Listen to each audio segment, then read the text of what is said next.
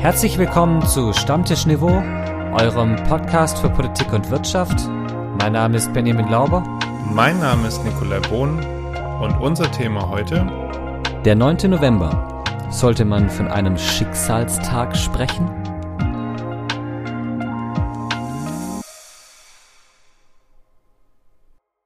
Grüß Gott, Bohn. Moin Lauber. Mein Schicksal ist es ja, dass ich jede Woche mit dir hier einen Podcast aufnehmen darf. Das, das passiert alles auf freiwilliger Arbeit, ja, bitte. Ja, ein bisschen Schicksal ist da schon dabei, finde ich. Das Schicksal hat uns zusammengeführt. Das stimmt, das stimmt. Und damit sind wir jetzt ein Item, wollte ich schon sagen, aber ich glaube, da Ein haben, Item? da Was? haben verschiedene, verschiedene Moment. Leute was dagegen, vielleicht. das würde, weiß ich nicht, mich jetzt überraschen. Okay, gut. Ich sehe, du hast gerade überrascht die Augenbrauen hochgezogen und das bringt mich direkt zum unnützen Wissen. Wenn man nämlich die Augenbrauen hochzieht, dann bewegen sich die Ohren nach oben und die Kopfhaut nach vorn.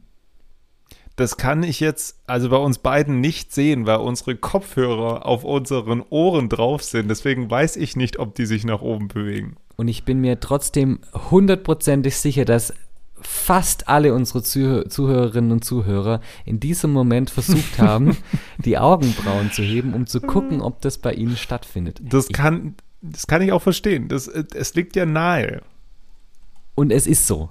Es ist so. Es ist immer die gleiche Bewegung, äh, die da die Muskeln im Gesicht tun. So, wie kommen wir jetzt darüber? Äh, Wel welches von den Themen passt am ehesten? vielleicht, vielleicht so. Äh, die beiden Augenbrauen stehen sich ja gegenüber, so wie Regierung und Opposition. Ach du Scheiße. Okay, gut. Ja, kann man machen. Mhm.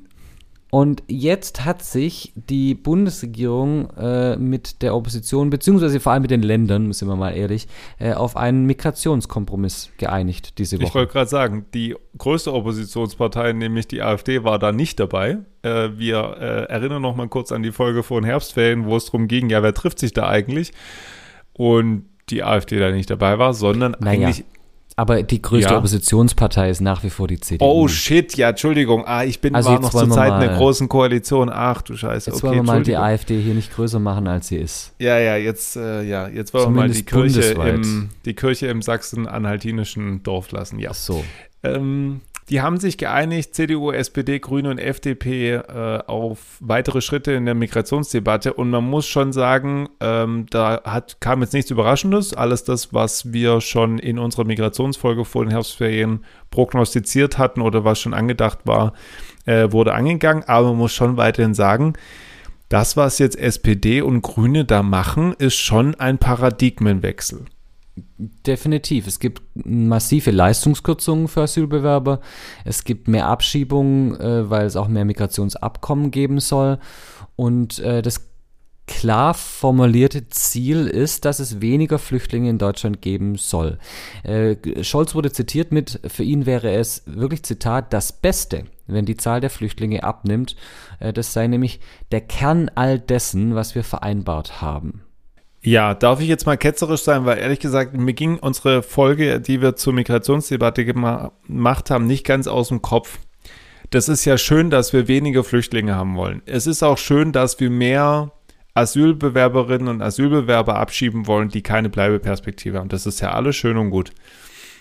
Aber damit gibt es nicht mehr Frieden auf der Welt am Ende. So. Und was ich jetzt auch gelesen habe, ich finde, das muss man in dem Zuge vielleicht auch noch mal äh, aufbringen, Thema Krieg auf der Welt und den, äh, wie, wie, welche Statistik war das, der Friedensindex oder Friedlichkeitsindex. Friedlichkeitsindex, wo mittlerweile auch verschiedene Studien tatsächlich zu der Auffassung kommen, dass Mensch, also so Thema Push- und Pull-Faktoren von Zuwanderung, nicht der große ausgebaute Sozialstaat der, der wesentliche Pull-Faktor ist, warum Menschen zu uns flüchten und Asyl beantragen oder allgemein migrieren, sondern tatsächlich äh, die Friedensperspektive und auch die, ähm, ja, also allgemein die Sozialstruktur des Landes, also dass es Frieden gibt und dass es wenig Rassismus gibt, auch wenn, dass man das ins Verhältnis setzen kann, Mm, okay, im Verhältnis zu anderen Ländern wenig und tatsächlich die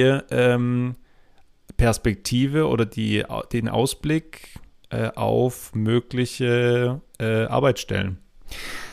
Man muss sich einfach vor Augen führen, der gesamte mittlere Bereich Afrikas ist vollständig von Krieg überzogen. Und Krieg bedeutet in dem Fall auch innerstaatlicher Krieg, also Bürgerkrieg oder Bürgerkriege. Und äh, da ist einfach die grundsätzliche Frage, die sich jeder von uns stellen muss, wenn wir in so einem Land leben würden, in so einer Region leben würden, was würden wir denn tun? Würden wir dort leben wollen oder würden wir nicht fliehen wollen, um vielleicht zumindest die Chance zu haben, einigermaßen friedlich leben zu können?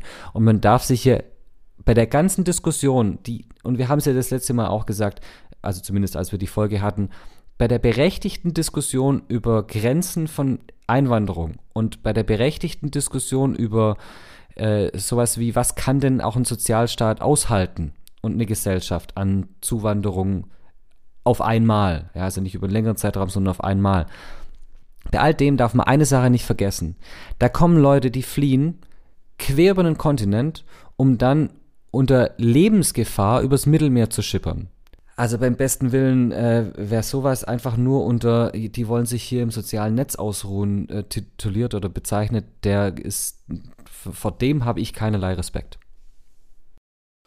Nichtsdestotrotz, um dann auch wieder ähm, da mein, meine Gedanken äh, ausgewogen natürlich darzustellen, natürlich das, was jetzt gerade hinsichtlich äh, dieser äh, Schleppermentalität angeht, ja, dass es da diese Banden gibt dahinter, ähm, wo Tausende von Euro gezahlt werden, dass sie irgendwie über die Grenze von Tschechien und Polen kommen. Ähm, das darf nicht sein. So, und deswegen ist es auch völlig richtig, dass die Bundespolizei da verstärkt kontrolliert mittlerweile.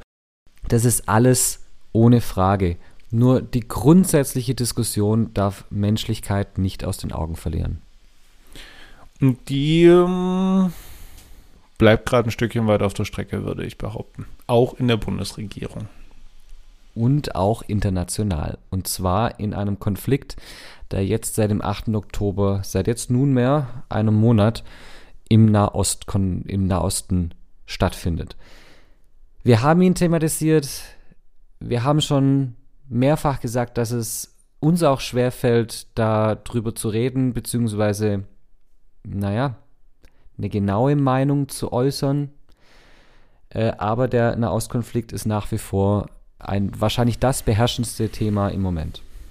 Nicht nur äh, privaten Kontext, äh, Benny, ich glaube, das kann ich hier so auch äh, aussprechen, auch im Schulkontext logischerweise. Äh, und wo ich dann immer so ein bisschen schockiert bin, ähm, ich war nicht schockiert über die Frage, weil die kommt ja ständig. Ein Schüler hat mich heute gefragt, welcher, welcher Seite ich mich denn jetzt zugehörig fühlen würde, beziehungsweise welche Seite denn aus meiner Sicht ähm, jetzt für den Krieg verantwortlich ist oder halt allgemein für einen Konflikt verantwortlich ist. So.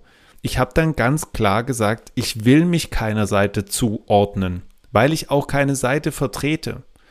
Ähm, ich habe, glaube ich, mehr als deutlich gemacht in der, in der Nahostfolge, ähm, dass ich beide Seiten für das, was sie, zum, was sie da tun, verurteile und gleichzeitig in Teilen auch verstehen kann, was da passiert. So. Ähm, ich verstehe, dass man ähm, als Palästinenser irgendwie versucht, sich aus dieser Situation zu befreien, ja. Wo, was ich aber ein Problem damit habe, ist, wenn das wiederum Terrorismus rechtfertigen soll oder möglicherweise, was in der Charta der Hamas steht, die Vernichtung des israelischen Staates und der Israelis. So. Gleichzeitig verurteile ich auch den Siedlungsbau Israels, ja, und verurteile auch die Regierung Netanyahus, die ich in, im letzten Jahr regelmäßig kritisiert habe dafür, äh, dass man versucht, demokratische Grundprinzipien auszuhöhlen, indem man versucht, die Justiz in Israel deutlich zu behindern mittlerweile. Und gleichzeitig verstehe ich allerdings auch, dass sich Israel verteidigt nach dem, was passiert ist. Und man muss den Konflikt, glaube ich, nochmal auf verschiedenen Ebenen einfach beleuchten, beziehungsweise unterscheiden. Wir haben den einen Konflikt, der seit vielen Jahrzehnten, Jahrhunderten, vielleicht sogar Jahrtausenden geht. Und das ist der Konflikt, wem gehört dieses Land dort und wer war da zuerst und wer darf da einen Staat haben. Und wir haben dann als zweiten Konflikt den konkreten Palästina-Israel-Konflikt seit Ende des Zweiten Weltkriegs. Und als dritte Ebene haben wir die aktuellen Ereignisse nach dem Terrorangriff am 8. Oktober. Und die Schwierigkeit meiner Meinung nach in dem Konflikt ist im Moment, dass alle drei Ebenen durcheinander geworfen werden und mit, ein, mit einem Argument von einer Ebene versucht wird, was aus einer anderen Ebene zu rechtfertigen oder ein Gegenargument zu finden. Und natürlich haben die alle was miteinander zu tun. Darum soll gar nicht abgestritten werden. Aber nein, man kann mit dem langfristigen Konflikt den Terrorangriff von Hamas nicht rechtfertigen. Und ich sage eindeutig, und da schäme ich mich auch nicht dafür, dass die Schläge, die Israel jetzt führt, im Großen und Ganzen aus meiner Sicht nicht verhältnismäßig sind. Und dass da Menschenrechtsverletzungen begangen werden und dass da auch das Völkerrecht äh, verletzt wird. Was jetzt zumindest passiert, zumindest Stand heute wie immer, dass Israel jetzt zumindest einer täglichen Feuerpause in Gaza zugestimmt hat. Und das ist offensichtlich nicht passiert, weil Israel jetzt, ähm, wie soll ich sagen, gutmütig ist und auf die Idee selber kam, sondern und daran, ich bin einfach ein Optimist und daran hoffe ich, wird sich mein Leben lang nichts mehr ändern. Ich hoffe einfach darauf, dass auch weiterhin der, der Weg der Diplomatie dazu führen wird, dass sich solche Konflikte lösen lassen.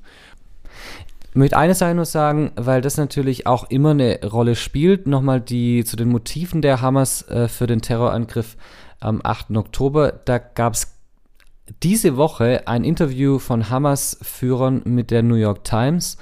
Und äh, wer Zeit und Lust hat, den kann ich, dem kann ich nur empfehlen, dieses äh, Interview zu lesen, beziehungsweise sich da zu informieren, was da auch die Zitate sind. Denn der Hamas-Angriff war, und das haben die Hamas-Führer in diesem Interview gesagt, sehr gut kalkuliert und zwar mit dem mit dem Hintergrund, dass im Moment Israel oder in den letzten Jahren Israel mit, dem, mit der arabischen Welt immer mehr Friedensabkommen geschlossen hat, jetzt auch die ersten Abkommen äh, oder ein guter Weg war Richtung Saudi-Arabien, was ein ganz alter Erzfeind war auch von, von Israel. Und Hamas diese Palästinenserfrage mit Waffengewalt, mit Gewalt an sich wieder aufs Tableau bringen wollte. Und das sagt nochmal, das sagt nicht ich, das sagt die Hamas selbst. Und deswegen ist auch klar, was daraus folgt, nämlich dass die Hamas die zivilen Opfer jetzt unter Palästinensern in Kauf nimmt für dieses Ding, weil es war klar, wie Israel reagieren wird. Benny, du schickst mir den Link dazu. Ich äh, verlinke das in den Show Notes. Ja. Und äh, wenn ihr das anschauen wollt, dann gerne einfach in den Show Notes gucken.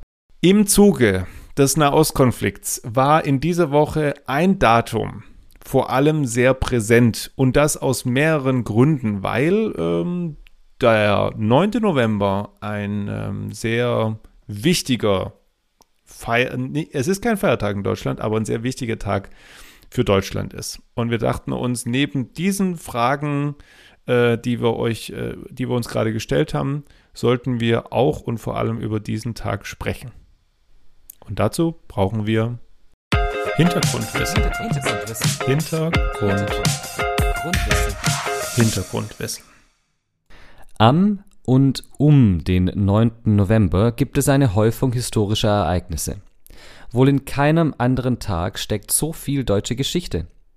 Die einzelnen Jahrestage stehen zum Teil in Beziehungen, einiges ist aber auch schlicht Zufall. Ein Überblick über wichtige Geschehnisse am 9. November und welche Bedeutung diese für das deutsche Erinnern haben. Am 9. November 1848 scheitert die sogenannte Märzrevolution. Robert Blum, der moderne volkstümliche Führer der gemäßigten politischen Linken im Frankfurter Paulskirchenparlament, wird durch seinen Tod zur Symbolfigur für den Umbruch der Revolution zwischen Herbst 1848 und Frühjahr 1849. Blum nimmt beim Oktoberaufstand 1848 auf der Seite der Revolutionäre an der Verteidigung Wiens gegen die kaiserlich-königlichen Truppen teil. Nach der Niederschlagung des Aufstands wird Blum am 9.11.1848 hingerichtet. Am 9.11.1918 rief der SPD-Politiker Philipp Scheidemann vom Balkon des Berliner Reichstags die Republik aus. Damit endeten nach der Niederlage Deutschlands im Ersten Weltkrieg Jahrhunderte der Hohenzollernherrschaft. Die Novemberrevolution 1918 führte das Deutsche Reich von einer konstitutionellen Monarchie in eine parlamentarisch-demokratische Republik. Am 9. November 1923 versuchte Adolf Hitler gemeinsam mit dem Weltkriegsgeneral er Erich Ludendorff die Macht in Bayern an sich zu reißen und die Regierung der Weimarer Republik zu stürzen. Der Putsch scheiterte. Hitlers NSDAP wurde vorläufig verboten und Hitler zu fünf Jahren Haft verurteilt. In der Nacht vom 9. auf den 10. November 1938 organisierte die NSDAP mittels ihrer paramilitärischen Organisationen SA und SS gewalttätige Übergriffe auf die jüdische Bevölkerung. Insgesamt dauerten die judenfeindlichen Pogrome in Nazi-Deutschland 1938 eine ganze Woche. Raub, Brandschatzen und Mord ereigneten sich nachts und am Tag. Die Nazischergen ermordeten etwa 400 Menschen oder trieben sie in den Suizid. 1400 Synagogen wurden zerstört, 7500 Geschäfte und Wohnungen verwüstet, wie auch jüdische Friedhöfe und jüdische Gemeindehäuser. Am 9. November 1989 fiel die Berliner Mauer. Ein Ereignis, das bis heute als Symbol für das Ende der Blockkonfrontation zwischen West und Ost, also zwischen den USA und der Sowjetunion steht. Es folgte der Untergang des SED-Regimes und der DDR und darauf anschließend die Wiedervereinigung der beiden deutschen Staaten im Oktober 1990. Zwischen vielen dieser Novemberdaten bestehe ein innerer Zusammenhang, so erklären Historiker. Der 9. November 1918 sei ein zufälliges Datum gewesen, aber die Ereignisse von 23, 38 und 39 bezögen sich auf 1918. In öffentlichen Debatten und populären Darstellungen wird regelmäßig der Begriff Deutscher Schicksalstag für den 9. November verwendet. Manche finden den Begriff kitschig und fehlleitend, andere finden, dass dadurch der Eindruck sogar entstehe, dass er etwas Überirdisches habe. Soll man den 9. November als Schicksalstag bezeichnen oder sogar als Feiertag festigen? Meinung. Meinung. Sollte man, Nick? Die Frage habe ich mir tatsächlich schon echt oft gestellt, weil der 3. Oktober 1990, ich meine, du warst da ja schon ähm, in einem gewissen sieben. zarten Alter, sieben. So. Ich war da noch nicht geboren. Ja, Benny, wir können es nochmal festhalten. Ich war 1990 bei der Wiedervereinigung noch nicht geboren. Ja, Dafür habe ich die deutsche Mark erlebt, okay? Naja, Immerhin. Gut, ich auch. So. Ja. Fast noch die du, Reichsmark. Ich wollte gerade sagen, mehr als genug. Ich wollte darauf raus, der 3. Oktober 1990 ist ja jetzt ein eigentlich bürokratischer Tag. Eigentlich hat der nichts mit der eigentlichen Wiedervereinigung zu tun. Und ich verbinde ehrlich gesagt mit dem 9. November 89 tatsächlich. Auch wenn ich es nicht live miterlebt habe, aber ich kenne die ganzen Bilder. Es gibt verschiedenste Familiengeschichten zu diesem Tag. Ja, ähm, kurzum, ich hätte, würde mir tatsächlich wünschen, dass der 9. November 19, äh, der 9. November, nicht nur 1989, immer jedes Jahr als Feiertag gefeiert werden würde. Siehst du, ich bin ja völlig anderer Meinung. Mal Jetzt zur Abwechslung kommt's. mal wieder. Ich finde, auf keinen Fall sollten wir da einen Feiertag daraus machen. Und zwar schlicht aus, aus dem Grund, dass ansonsten wir einen Feiertag haben für die Progromnacht. Ich weiß, dass es nicht der einzige Punkt ist an dem Tag, aber weil es halt dann dieser Tag ist, äh, sind dann entsprechende Kreise durchaus vielleicht auch angestiftet, diesen Tag zu nehmen, um nochmal, also sozusagen Wiederholungstäter ähnlich was zu machen. Äh, von daher, ich bin da, ich bin da völlig dagegen. Aber es ist ja dann kein Feiertag zum Feiern der Progromnacht, sondern es ist ja trotzdem der Tag der deutschen Einheit. Und es gibt ja mehrere Ereignisse, die wir jetzt ja gerade vorgelesen haben, die ja den, also ich meine 1918 Philipp Scheidemann, ja, der, der Übergang in eine, in eine Republik, könnte man dazu zählen. Man könnte die Versuche, Hitler aufzuhalten als Tag der deutschen Einheit werten und ja den eigentlichen 1989. Aber wir haben doch einen Tag der deutschen Einheit. Das ist der 3. Oktober. Ja, und ich würde mich sozusagen für einen Wechsel einsetzen. Aber an dem Tag wird die Einheit durch den Einigungsvertrag also das, das Besiegelt, ist, ja. Das, ja, das ist der deutsche Nationalfeiertag. Und ich finde, den haben wir. Und da brauche ich jetzt keinen extra Feiertag ähm, zum, zum Fall der Mauer, der da noch anders belegt ist. Und nochmal, da ist ja auch dann noch der Hitlerputsch drin an dem Tag. Also da ist so viel passiert, an was wir vielleicht nicht, was wir nicht feiern sollten als Feiertag, dass ich nicht der Meinung bin, wir brauchen jetzt dafür den, dass wir den Tag der deutschen Einheit verändern müssen, den wir ja schon haben. Ich, ich gehe die Daten nochmal durch, ja. Ähm, wir haben die, die Ausrufung der Republik. Dann der gescheiterte äh, Putschversuch von Hitler, der ja offensichtlich verhindert worden ist in dieser Republik, als, naja, nicht ganz wehrhafte Republik, aber immerhin. Ähm, so, 38 ist auf jeden Fall ähm, nicht gut an dem Tag, ja.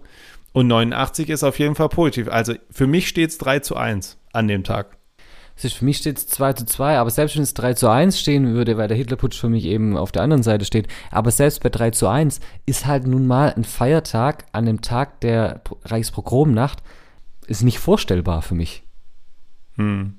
Also ich, ich habe ja vorhin gesagt, ich kann auch voll völlig damit leben, dass es am 3. Oktober ist. Ja, also aber ich finde es einen sehr bürokratischen Tag irgendwie so. Ja, natürlich, da war dann wirklich die Wiedervereinigung vollzogen am 3. Oktober um 0 Uhr 0.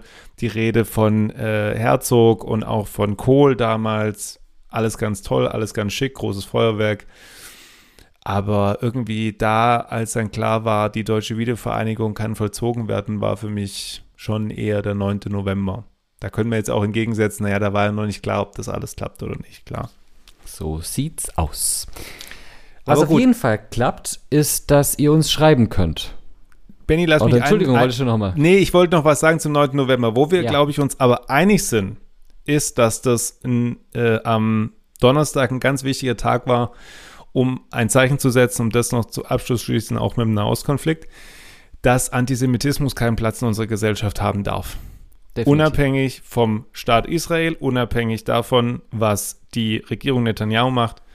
Aber Antisemitismus darf keinen Platz mehr auf der Welt und auch in Deutschland haben. Völlig richtig. Jetzt, meinetwegen, darfst du. Äh Platz hat immer Post an uns. Und zwar über unsere Instagram-Seite Stammtischniveau oder per E-Mail. Die darfst dieses Mal du sagen stammtischniveau at gmail.com. Gut, so. Und wir enden auch diese Woche mit dem Flachwitz der Woche. Äh, ich äh, darf einen Witz vortragen, der uns zugesendet wurde. Apropos, ganz kurz, stimmt, bevor ich das vergesse, bevor ich nämlich Ärger kriege. Wir haben ähm, keinen kein Drohbrief bekommen, aber wir haben eine Drohung bekommen ähm, von einem nicht weiter genannten Fan aus unserer äh, Fanszene von Stammtischniveau. Ich soll dich lieb grüßen. Von den Hooligans? Ja, von den äh, Stammtischniveau-Hooligans, wie ich sie äh, mittlerweile auch bezeichnen würde. Und zwar, pass auf, ähm, es, es, ich soll dir ausrichten, dass für jeden Pimmel oder ähm, Pipi-Kaka-Witz, den du zukünftig machst. Du bis Weihnachten immer eine grüne Paprika bekomm geschenkt bekommst und für jeden einigermaßen guten Flachwitz, den du machst, einen selbstgemachten Lebkuchen. Oh. So. Das oh, nur als ähm, Ansporn des Ganzen für jetzt die Vorweihnachtszeit, bis wir nämlich unsere letzte Folge ähm, kurz vor Weihnachten aufnehmen, dachte ich, Benny, vielleicht als kleiner Ansporn für den heutigen Flachwitz. Okay, nehme ich an. Ich möchte nur noch mal sagen, ich fand das letzte Mal, ich, ich habe ich hab mich danach noch mehrfach gekringelt bei den Witzen. Ja, aber so ist der halt oder die Fanin auch. Gut, immerhin. Also, hier ist der eingesendete Witz, äh, den ich schön finde und der auch ähm, Jahreszeit passend ist. Nick, was ist orange und tut weh? Ich weiß nicht, was ist orange und tut weh? Ein Kürbis. Ja, okay, der ist äh, nicht schlecht, ja. Der ist. Äh, der ist ja. schön, oder? Der, der ist, schön, schön, der ist schön, ja. Das ist einfach ein schöner Wortwitz. Und ich glaube, so kann man gut gelaunt in die neue Woche gehen. Wir wünschen euch eine bissige Zeit. Macht's gut. Ciao.